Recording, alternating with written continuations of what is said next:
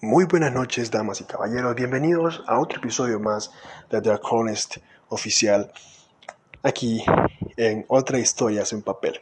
Hoy vamos a hablar, como pueden haber visto en el título, eh, de 1916, el tercer año de la Primera Guerra Mundial.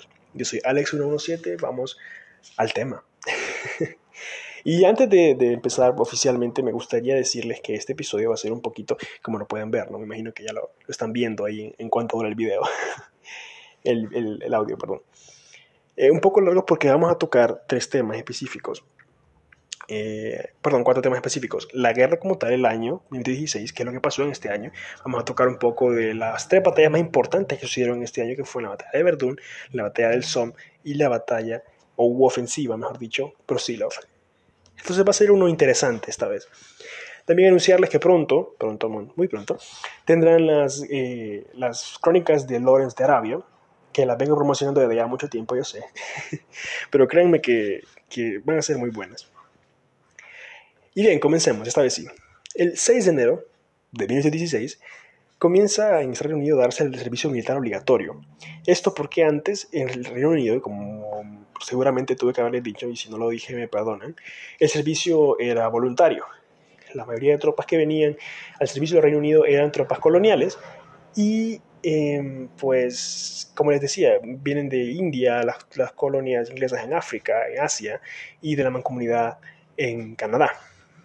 Y bien, el 8 de enero se abandona la campaña de Galípoli. Recordemos que la campaña de Galípoli fue un punto en la historia en cual realmente los británicos tuvieron una derrota garrafal, como dicen vulgarmente, porque ni siquiera fue una victoria, mejor dicho, porque fue realmente una pérdida de vidas ingente por una total nada, porque realmente no hubo un avance en territorio, no hubo ganancias territoriales, solo hubo carnicería para el final, el 8 de enero de 2016, las cosas, las fronteras estaban igual, las líneas de batalla estaban eh, como habían empezado un año antes. Entonces no había razón, por así decirle, para considerar esto como algo más que una carnicería. Sin embargo, quiero hacer hincapié en este pequeño, este pequeño momento de la historia cuando se utilizaron, y eh, a resaltar el ingenio humano, ¿no? y se utilizaron armas extrañas, especialmente una de ellas para la retirada de Galípoli. Y es que, y sigo insistiendo que un día tendrán eh, las crónicas de las armas extrañas de la Primera Guerra Mundial, como un invitado especial. Y, pero pronto, pronto, todavía no, pero, pero estamos trabajando en eso todavía. Y una de estas armas, especialmente la que se utilizó en la campaña de Galípoli, especialmente, o específicamente en su retirada, fue el rifle por goteo. Se imaginarán ustedes un rifle a gotas, ¿no? Y efectivamente eso es. Es básicamente un rifle Lee Enfield inglés, eh, adaptado a una cantimplora que básicamente goteaba agua. Se le hacía un orificio a la cantimplora que ésta pudiera eh, derramar el líquido que tenía dentro en un recipiente que estaba debajo y amarrado al gatillo del rifle. Esto eventualmente haría que el rifle se disparase solo. Esto sirvió bastante, ahora el carro se estrella, esto sirvió bastante para que eh, los británicos, especialmente por la noche, pudieran retirarse, porque en las líneas otomanas, las trincheras donde estaban los ingleses ubicados, básicamente eh, con estos rifles y con los espantapájaros que se crearon para hacer pensar a los otomanos que las líneas estaban ocupadas, se, hizo básicamente una retirada sin que los otomanos supieran que los ingleses realmente se estaban yendo. Y a estos rifles al disparar harían pensar los otomanos que los británicos seguían en la, en la trinchera, cuando ya no lo estaban. Y bien, el 13 de enero eh, Montenegro capitula a los austrohúngaros. Montenegro es un pequeño país en los Balcanes, fronterizo a lo que es Serbia. Recordemos que Serbia es uno de los países que comenzó básicamente la Primera Guerra Mundial y seguía de hecho enfrascado en esta lucha. Entonces los Balcanes fueron una zona bastante afectada por este conflicto. Para finales de enero, la correspondencia que había existido, que pues era secreta, así que no se las había podido decir, entre Hussein ibn Ali y el ministro británico Henry McMahon, finaliza. Esta correspondencia hablaría sobre lo que viene a llamarse después como la rebelión árabe. Ya vamos a hablar de esto un poco Y hablaremos mucho más a profundidad de esto en las crónicas de Dolores de Arabia. Para finales de enero, esta correspondencia y termina y se declara como cerrado el caso, por así les envían oficiales hacia Arabia para que justamente vigilen esta rebelión arábiga, financien esta rebelión arábiga y estén al tanto de las estrategias que tendrían estos jeques, estos jefes de la rebelión en Arabia. El 7 de febrero Alemania deja de exportar hierro y acero para concentrarlo todo absolutamente en la industria bélica. Recordemos que Alemania para este punto en la historia, y de hecho, no sé, ya incluso después de la Primera Guerra Mundial, sigue siendo uno de los grandes exportadores de hierro y de acero de Europa. Por eso es que tenía este, este gran poder y gran alcance tecnológico a este punto, industrial. Wilhelm II, en este mismo mes, el 11 para ser específico, aprueba la ofensiva de los submarinos, la guerra submarina, industrialización masiva de submarinos. ¿Por qué?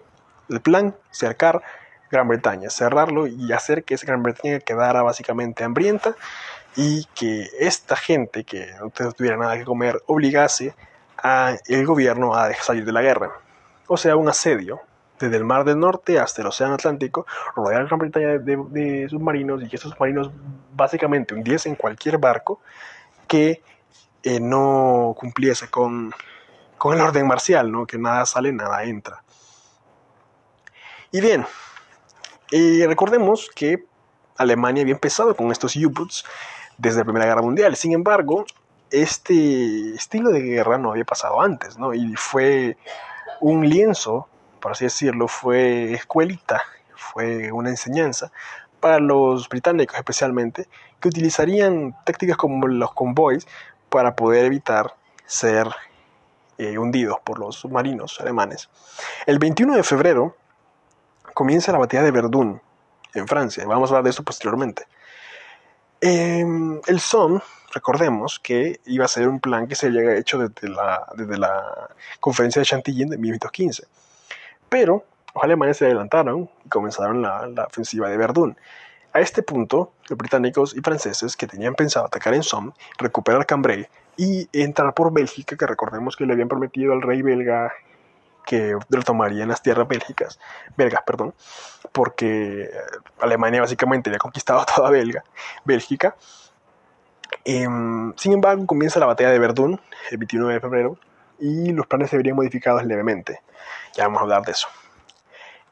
El 3 de marzo, Portugal le la guerra a Alemania. Esto bajo pretexto de que los submarinos alemanes estaban hundidos en barcos mercantes portugueses y se debían tomar acciones al respecto. Esto obviamente fue un golpe fuerte para Alemania, no tan fuerte como podría haber sido, por ejemplo, que Estados Unidos le declarase la guerra, sin embargo, era más refuerzos para unas tropas británicas y francesas que estaban urgentes de refuerzos.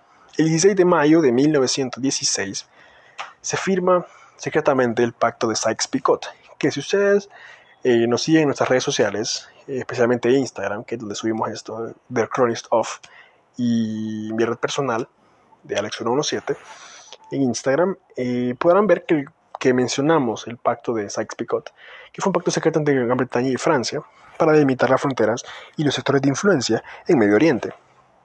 Así que ya podemos saber más o menos que realmente los británicos no tenían intención de favorecer una independencia arábiga como estaban negociando, entre comillas, con eh, este pueblo.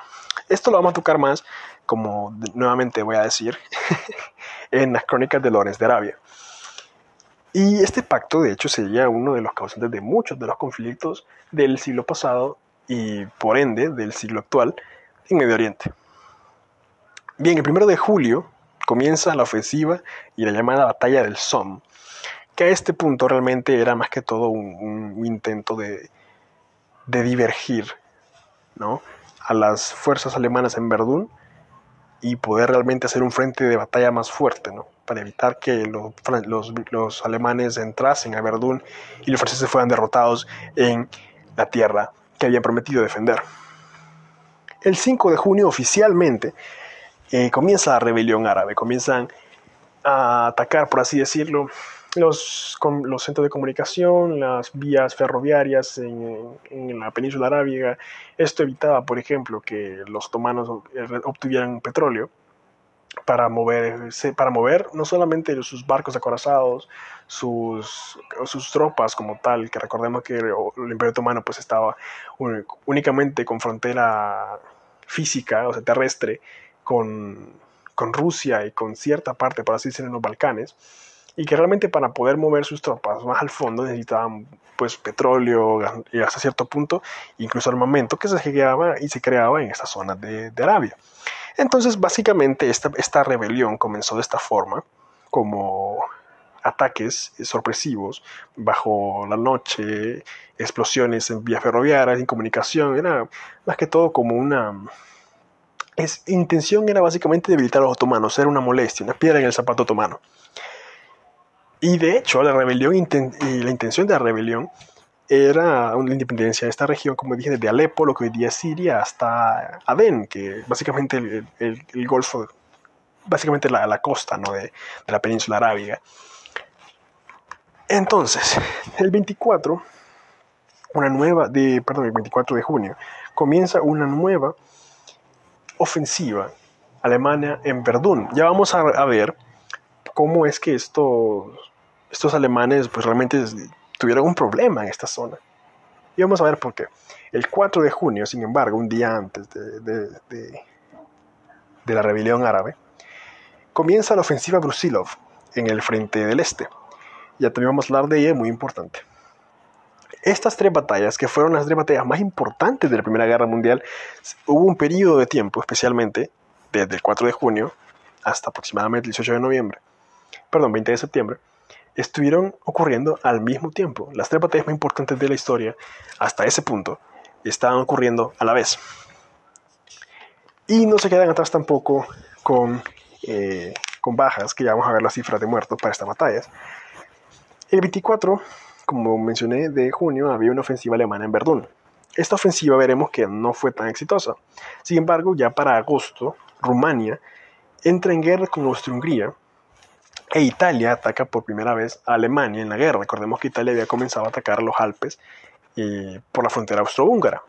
Sin embargo, en, este mes comienza oficialmente a atacar a Alemania.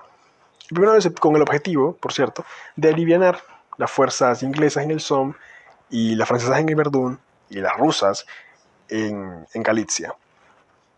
El 1 de septiembre Bulgaria le declara la guerra a Rumanía y el 15 de septiembre que aquí también es algo muy importante, se utiliza por primera vez el tanque, lo que hoy día conocemos como tanque, tanque Mark I en aquel entonces, por el lado de los ingleses en la batalla del Somme, como una arma bélica oficial. El 19 de septiembre, Bélgica, eh, en, fuerzas belgas en Tábara, una colonia, eh, perdón, una colonia belga en África, atacan eh, Tanzania, que era en aquel entonces una colonia alemana en África. El 13 de diciembre, se conoce como el Viernes Blanco porque 9.000 tropas austrohúngaras e italianas fueron soterrados por una avalancha de nieve, o sorpresa, ¿no? Eh, en los Alpes, en los Alpes, eh, tras una carga de artillería, básicamente. Entonces esto fue bastante desmoralizante, por así decirlo, para ambas partes. El 18 de diciembre finaliza la batalla de Verdún y se considera una derrota alemana. Ahora vamos a hablar un poco, esta fue la última, como el último evento importante que, pasó en el año. Sin embargo, vamos a tocar ahora, que esta es la que, lo, otro que quería mencionarles, las tres batallas. Comenzaremos con Verdún.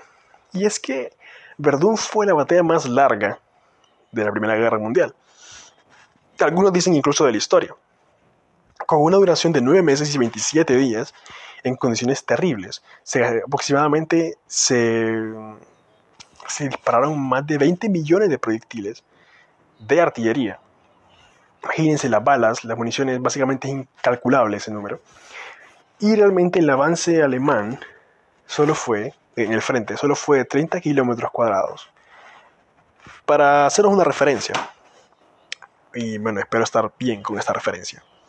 Imaginen que su frente de batalla se encuentra a la orilla de lo que hoy es la, la, bifurcación que va hacia Valle de Ángeles y Santa Lucía en Honduras. Aquí disculpen a los que no son de Honduras y no conocen. Pero imaginen avanzar 30 metros de ahí hacia Tegucigalpa, la capital, em, eso fue avance alemán, bajo condiciones terribles, bajo millones de bajas, miles de millones de proyectiles disparados, 20 millones de cargas de artillería disparadas. Esto fue lo que se avanzó. Vamos a empezar un poco con un poco de contexto. Un soldado cuenta en sus crónicas, desafortunadamente no conozco el nombre del soldado, el soldado no dejó su nombre en esto, en esta carta, y él mencionaba que un compañero suyo, esto fue ya avanzada la batalla de Verdún, un compañero suyo era francés, un compañero suyo eh, tenía pues la necesidad de defecar. Pues él obviamente no se levantó de la trinchera, fue a la tierra de nadie, el sitio de trincheras, a defecar. Sin embargo, le dispararon, y de hecho él cuenta que para cuando escribió esa carta llevaba ya dos días bajo el sol con los pantalones abajo. Entonces él, pues, y sus soldados no se atrevían a levantarse, a, ir a defecar fuera de la trinchera. Entonces lo que hacían era que con el papel que tenían, tomaban el papel en su mano y defecaban ahí y lanzaban el papel con, con las heces por encima del parapeto de la trinchera. Sin embargo, las condiciones recordemos que eran propicias para la infección de los alimentos y problemas gástricos como por ejemplo la disentería, es decir, diarrea.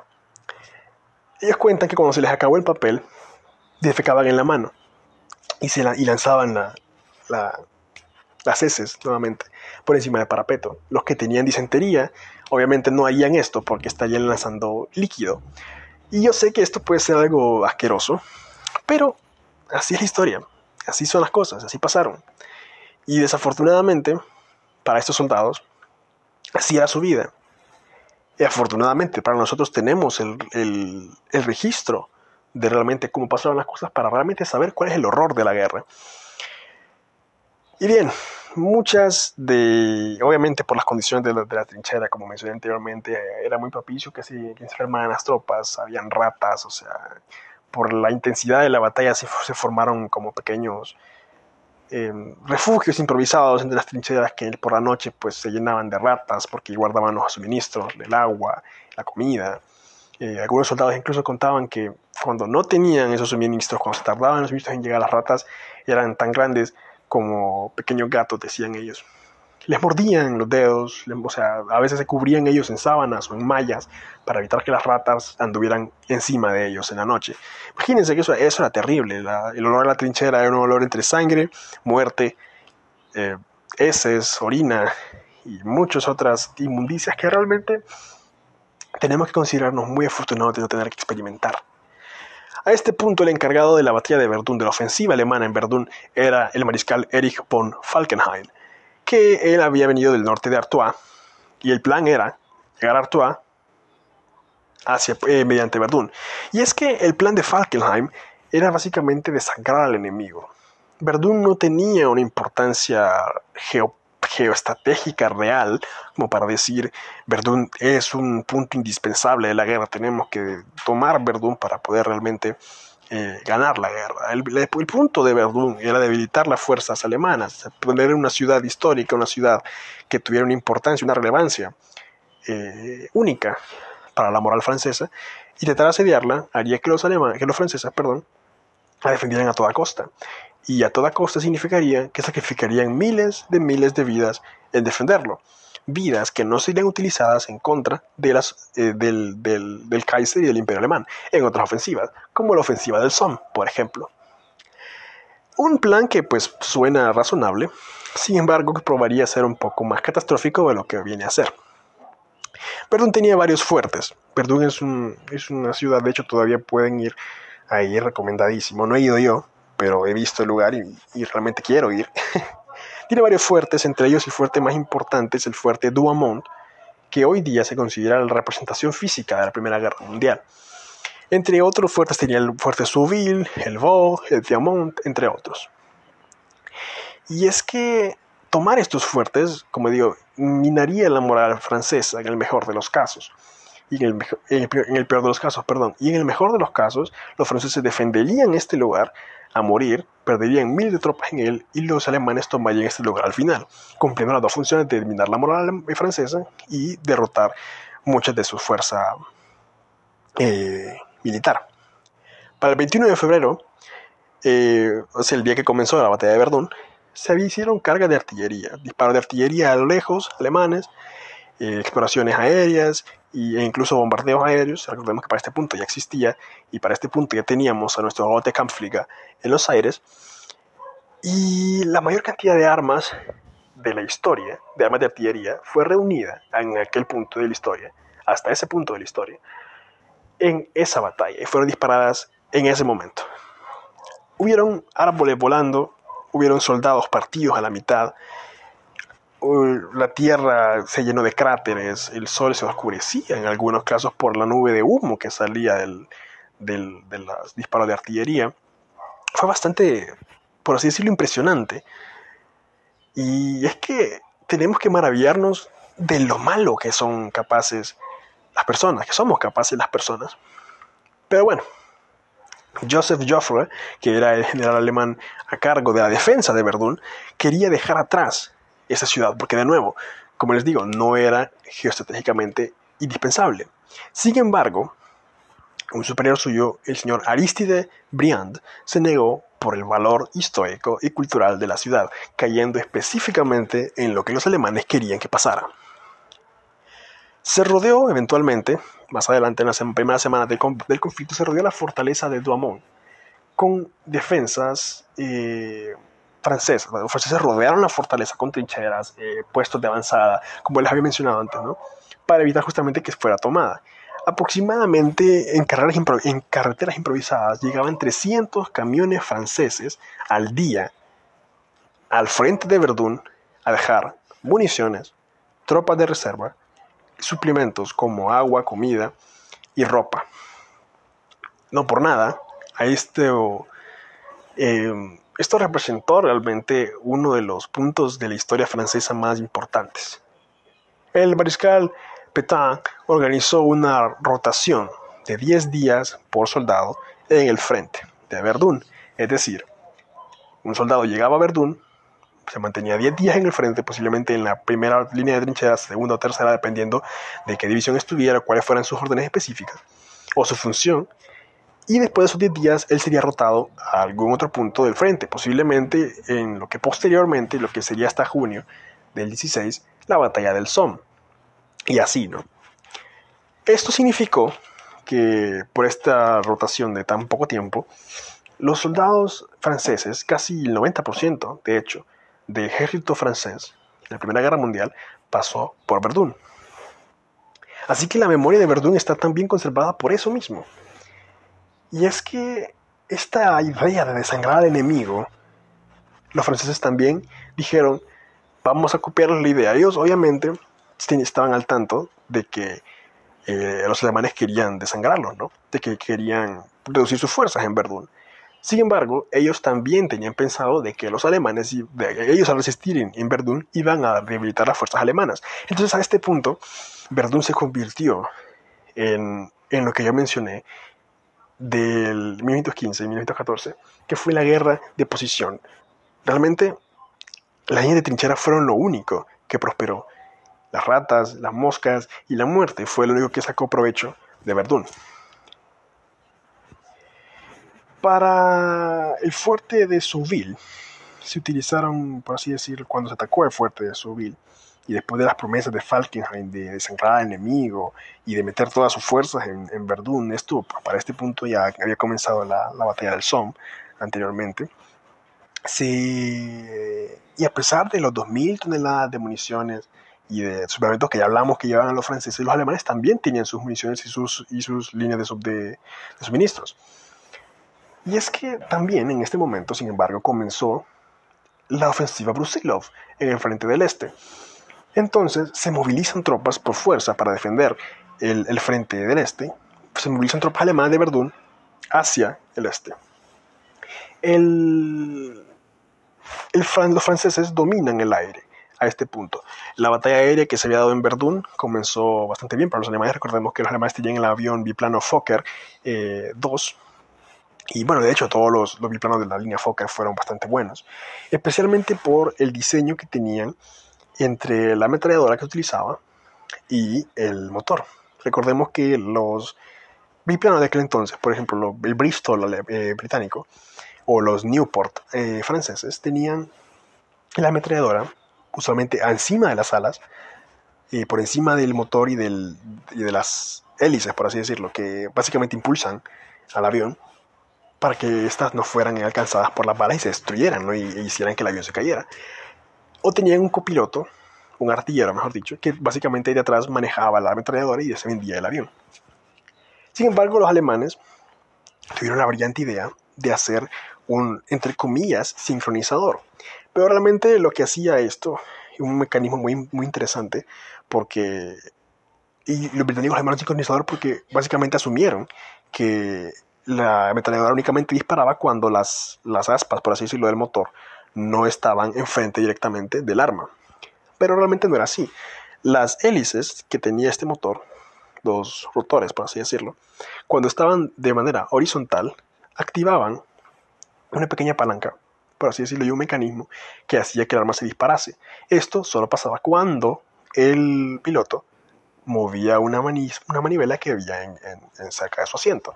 Así, el piloto podía disparar cuando él, cuando él quisiera y el arma dispararía únicamente cuando las hélices estuvieran horizontales y cuando estuvieran verticales el arma dejaría de funcionar hasta que las hélices volvieran a ponerse en horizontal.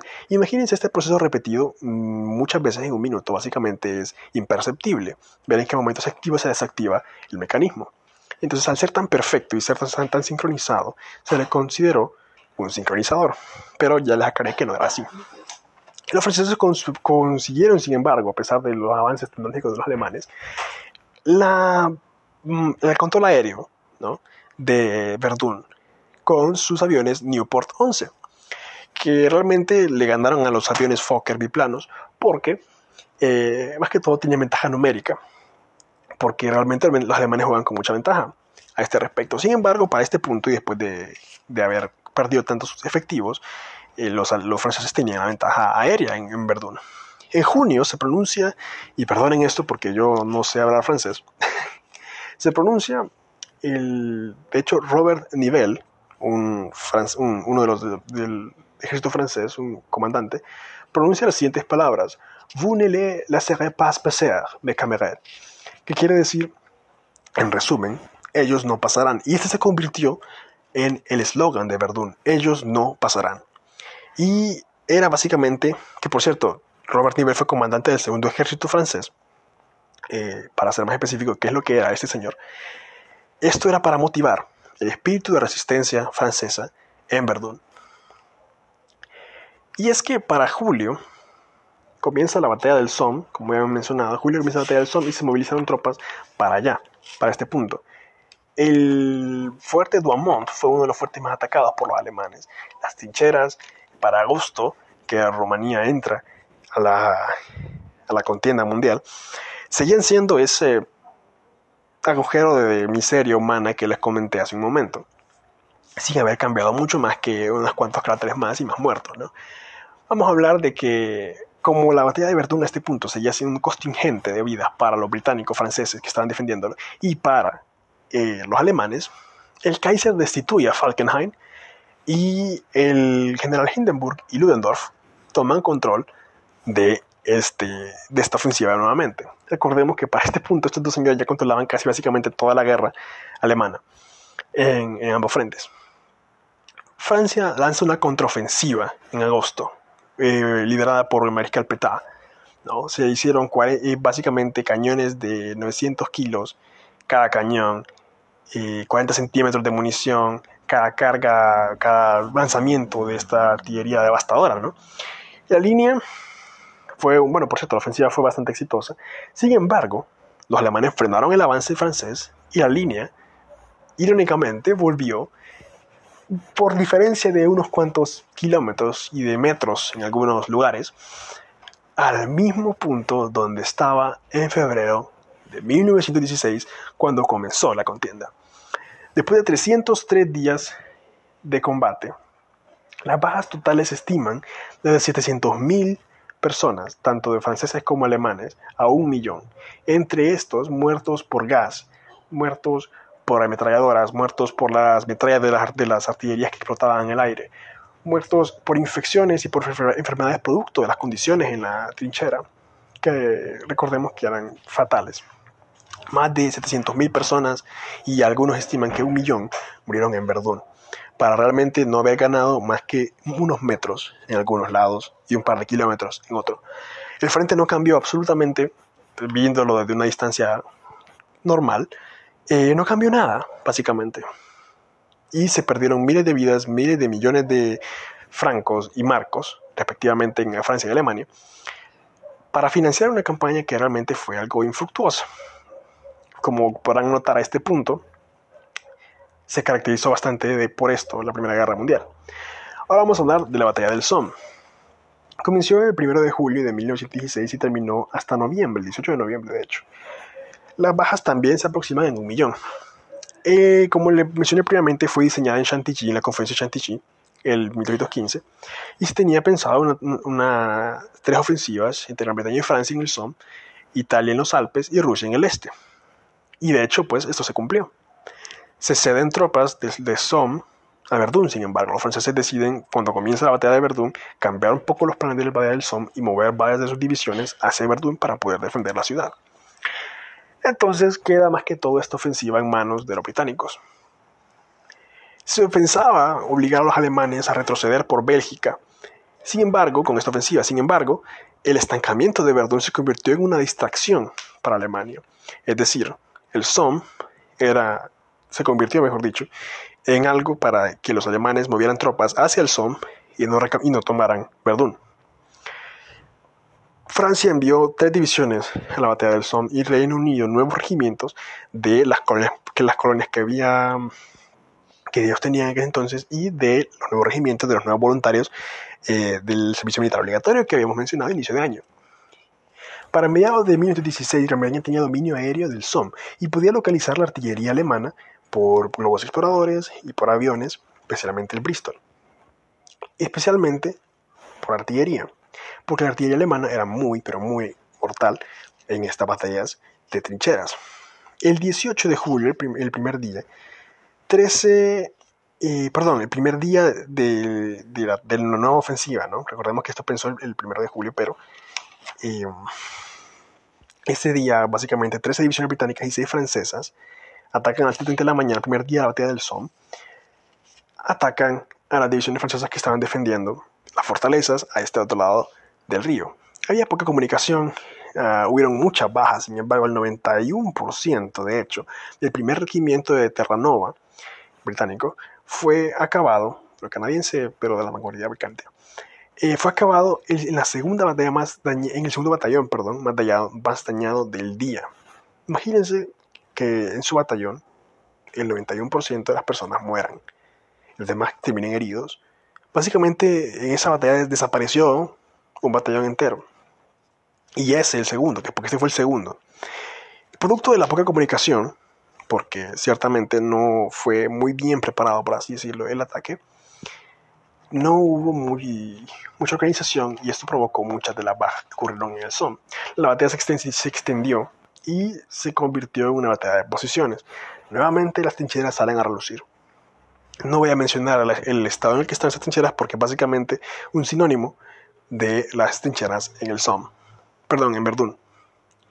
Para agosto, ya una vez convertido en una guerra de desgaste, ya era de nuevo cargas de bayoneta, eh, disparos de artillería, tierra de nadie, trincheras por un lado, trincheras por el otro. Los alemanes comienzan la posición de Siegfriedo, o la línea de Hindenburg, la llaman, no confundirla con la eh, línea de Siegfriedo, que fue una serie de fortificaciones alemanas de la Segunda Guerra Mundial, eso es otra cosa. Le llamamos línea de, Hindenburg para no confundirla, justamente. Y es que los alemanes comenzaron a básicamente traer de las tropas que habían traído del este, porque recordemos que para este punto de la ofensiva Brusilov no había comenzado aún. Eh, perdón, sí había comenzado, pero eh, justamente porque había comenzado, las tropas que estaban en el frente del este, las reservas, fueron movidas al Somme, justamente para evitar que los británicos pudieran avanzar más de lo que ya habían hecho. Que no era mucho, no crean que, que habían hecho un gran avance, eran unos cuantos metros de trinchera. Sin embargo, esta posición de Sigfrido fue rápidamente desbancada, por así decirlo, por el nuevo invento francés, perdón, británico, que entraría en uso en, esta, en septiembre de este año, el tanque. Y vamos a hablar de que el tanque como tal era un nombre clave. Y este nombre en clave fue el que dio origen, por así decirlo, a todo lo que hoy conocemos como unidad tanque, no el tanque de combate. Ah, mira, este es un tanque de, ruso, tanque británico. O sea, este, este, esta palabra tanque fue utilizada como nombre en clave para el carro de combate, que el nombre oficial del arma era carro de combate.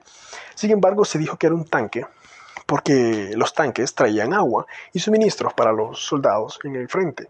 Entonces estos tanques eh, móviles en su interior deberían llevar suministros. Sin embargo, llevaban una cuadrilla, aproximadamente cinco soldados, y un artillero, de uno a dos artilleros, dependiendo del modelo de tanque. Estaba el del, que utilizaba la ametralladora, el comandante, ahí van tres, y el conductor cuatro, y el que hacía reparaciones al motor o el que cargaba las armas también, eh, solía ser el mismo papel. Entonces, usualmente en un tanque ven estas cinco personas y se movilizaban dentro de este tanque atacando a las líneas enemigas. Lo, ideal no era que el tanque fuera un arma de destrucción, no que diera la vuelta a la guerra. Era más que todo un suplemento, por así decirlo, a la guerra de trincheras. Se trataba de romper las líneas enemigas, así como tenía que ser fortificado eh, para evitar que la metralla alemana pudiera atravesarlo. Tenía que tener el poder suficiente para romper eh, o destruir o neutralizar, si depende del objetivo específico que se quisiera, las líneas, o por ejemplo los puestos de artillería, los puestos de, de ametralladoras de los alemanes. Y tenía que ser lo suficientemente pesado para romper con los alambres de púas situados usualmente en los parapetos de las trincheras. Entonces este era el punto del tanque. Y ellos utilizaron en la batalla de Flers-Courcelette, dentro de la batalla del Somme, 15 de septiembre de 2016, Aproximadamente eh, en esta batalla participaron 11 secciones británicas y 4 destacamentos franceses. Como ya les mencioné, el tanque, pues ese es el origen de la palabra tanque. El primero que se utilizó fue el Mark I en esta batalla, que aproximadamente iba a unos 3,2 kilómetros por hora, algo muy lento. Pero de nuevo, no era un arma que tenía que ser eh, destructiva totalmente, sino que era un suplemento para la guerra de trincheras y se pensaba que de esta forma, con los tanques por el frente, se podrían hacer cargas de infantería por detrás. Esto de hecho se utilizó hasta incluso después de la Segunda Guerra Mundial y se puede decir, si han jugado por ejemplo juegos estilo Call of Duty, em, los primeros, podrán ver que estas tácticas pues, se utilizaron bastante y no es una táctica ineficiente. El tanque va enfrente, destruyendo los nidos de, ametralladoras y, o los cañones de artillería y la infantería va por detrás eh, para cubrir a los tanques de posibles armas antitanque, entre otras cosas. Entonces, este fue, y por cierto, la batalla termina el Somme en 18 de noviembre, de nuevo, irónicamente, casi en el lugar donde había empezado, ¿no? antes del inicio de la batalla, de nuevo demostrando la ineficiencia de esto. Se calculan aproximadamente un millón de, bajas en ambos lados, entre heridos, eh, muertos, obviamente pues, en acción, y los posteriormente muertos por el gas, que pues igual eh, terminarían siendo afectados por la batalla. Así es como terminamos con la batalla del frente occidental. Pero hubo una última batalla de 1916 que realmente marcó la historia y de hecho fue la última gran batalla del Imperio Ruso y me atrevo a decir esto porque fue realmente la última gran batalla del Imperio Ruso antes de que este fuera desintegrado en una revolución el, día, el año siguiente. Que esa revolución hablaremos en otra ocasión. Y hablamos de la batalla, o la ofensiva, mejor dicho, de Brusilov. Alexei Alexeyevich Brusilov fue un general ruso, comandante del ejército ruso. A este punto, recordemos, las condiciones del ejército ruso eran fatales. Y aún así, a pesar de estar aislados, mal equipados, en una superioridad numérica, pero inferioridad tecnológica, el Brusilovsky Prorid, o mejor dicho, ofensiva Brusilov comenzó el 4 de septiembre, perdón, de junio de 1916. Fue la mayor operación rusa de la Primera Guerra Mundial y fue lanzada contra los ejércitos de las potencias centrales, es decir, Alemania y Austria-Hungría, en lo que es la zona de Galicia en Ucrania. Recordemos, si escucharon el podcast de 1915, que esta zona había sido tomada por los eh, alemanes previamente. Y esta zona de Galicia, especialmente la ciudad de Leópolis, Kovel y Lutsk, que eran como que las ciudades más estratégicamente más importantes para tomarse. Y de hecho, esta batalla las consiguió, logró tomar estas ciudades. Se decidió en la conferencia de Stavka en abril del 16 para apoyar las ofensivas británicas de verano. Recordemos que la, conferencia de Chantilly, eh, la, ofensiva de Verdún, que pues viene a acelerar estos, estos programas de la ofensiva italiana en los Alpes, que fue lo que posteriormente hablaríamos de la, del, del viernes blanco, que era la avalancha sobre las tropas italianas, la batalla del Somme en junio del, 16 y lo que vendría a ser la ofensiva de Brusilov. Esto con el objetivo de agobiar las potencias centrales, Austria-Hungría y Alemania, que estaban rodeadas por sus enemigos. Y al tener que dividir tanto sus fuerzas, estarían obligadas a reducir eh, sus fuerzas en ambos frentes, ¿no? Entre un intercambio de tropas por intentar detener a los aliados que se acercaban cada vez más a los terrenos alemanes. Austria-Hungría tenía aproximadamente una fuerza en el frente ruso, pero al empezar la guerra con Italia, empezar la ofensiva italiana, moviliza aproximadamente de las seis divisiones que tiene frente del este, en frente con Rusia, mueve cuatro. Entonces se quedan dos divisiones eh, austrohúngaras en el frente del este. Y aproximadamente de las 20 divisiones alemanas que había en el este se mueven 18, eh, dejando únicamente en el frente del este. Eso también fue un, un punto muy importante por lo cual los rusos lograron ganar en esta ofensiva, que realmente no había tanta, eh, tanta resistencia alemana. Las fuerzas eran casi iguales, de hecho, con una ventaja para los rusos eh, de unos 100.000 hombres. Los rusos tenían en total unos 600.000 hombres dispuestos a atacar en la ofensiva de Brusilov y los perdón, y los alemanes tenían una fuerza y tenían una fuerza aproximada de 500.000. Es decir, la ventaja era de 100.000 hombres en total y esto pues no era obviamente equitativo en cada uno de los batallones que había, entonces estaba muy cerrado. Aproximadamente eh, utilizaron los rusos unos 1.770 cañones ligeros de artillería y 168 cañones pesados. Esto fue la clave para que la ofensiva tuviera éxito. Mientras que los austrohúngaros y alemanes tenían unos 1.300 aproximadamente eh, cañones ligeros y 540, 550 aproximadamente cañones medianos y pesados. Sin embargo, Rusia tenía más munición de artillería porque los canales de suministro rusos estaban bien, como mejor comunicados, por así decirlo, que los canales de suministros alemanes, que para ese entonces tenían que mandar suministros a Verdún, al Somme, entonces estaban como que Alemania algo agobiada, que ese era el punto de las ofensivas. La artillería rusa ataca a las líneas enemigas y básicamente consigue el objetivo de debilitar la zona y que las cargas de infantería puedan, eh, puedan avanzar al punto de, de retroceder a los alemanes por Galicia y tomar las ciudades ya mencionadas. El 8 de junio, cuatro días después, se producen retrasos por pajas en ciertos de los batallones. El frente se pone en un, en un alto al fuego, básicamente. No un alto al fuego directo, o sea, no dejaron de disparar, sino que se ralentiza la operación, por así decirlo. Sin embargo, llegan refuerzos en las semanas siguientes y el contraataque continúa.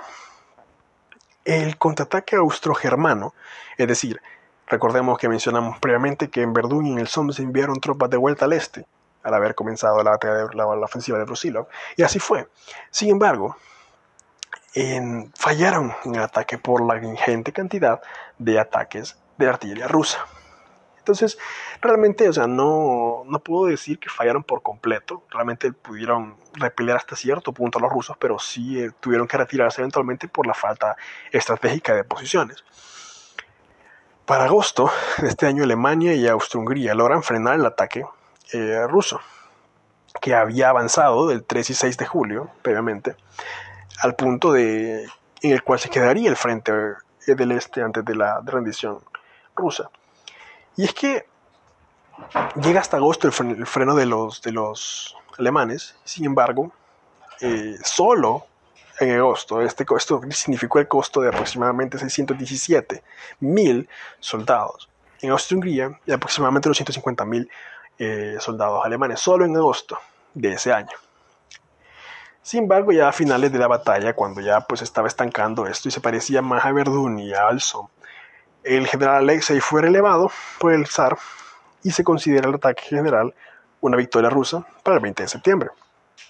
Eh, para, este, para esta altura Rumanía entra en la guerra, la victoria se fue considerada una victoria porque eh, se consiguió las zonas en Galicia que se necesitaban, se consiguió que Rumanía entrara a la guerra, se consiguió, del lado de los aliados obviamente, y se consiguió que los alemanes y austrohúngaros movieran sus tropas de Verdún para aliviar la presión de los franceses y del Somme para, para aliviar la presión de los ingleses. Y bueno, para este punto ya hablamos de lo que pasa en diciembre de ese año, entonces podemos ver que el 1916 fue un año bastante, bastante sangriento. Las bajas para esta batalla, por cierto, fueron aproximadamente unas 1450 bajas del lado de los alemanes y austrohúngaros en total y bueno y 400.000 prisioneros, o sea que en total los alemanes perdieron del campo de batalla unos 1.850.000, perdón, 1.850.000 soldados y eh, los rusos perdieron aproximadamente unos 500.000 soldados en la ofensiva Brusilov. Sin embargo, se le considera una de las mejores ofensivas que hubo en toda la guerra mundial por el hecho de que logró avanzar y logró imagínense, pues solo comparen la cantidad de bajas de un bando con el otro, ¿no? Comparada con las cercanas, bastante cercanas, eh, de bajas en Galípoli y en Verdún y en el Somme. Y así es como termina el año de 1816. Después de una batalla sangrienta, ya realmente no se creía que había un punto de retorno. La guerra estaba en lo más álgido.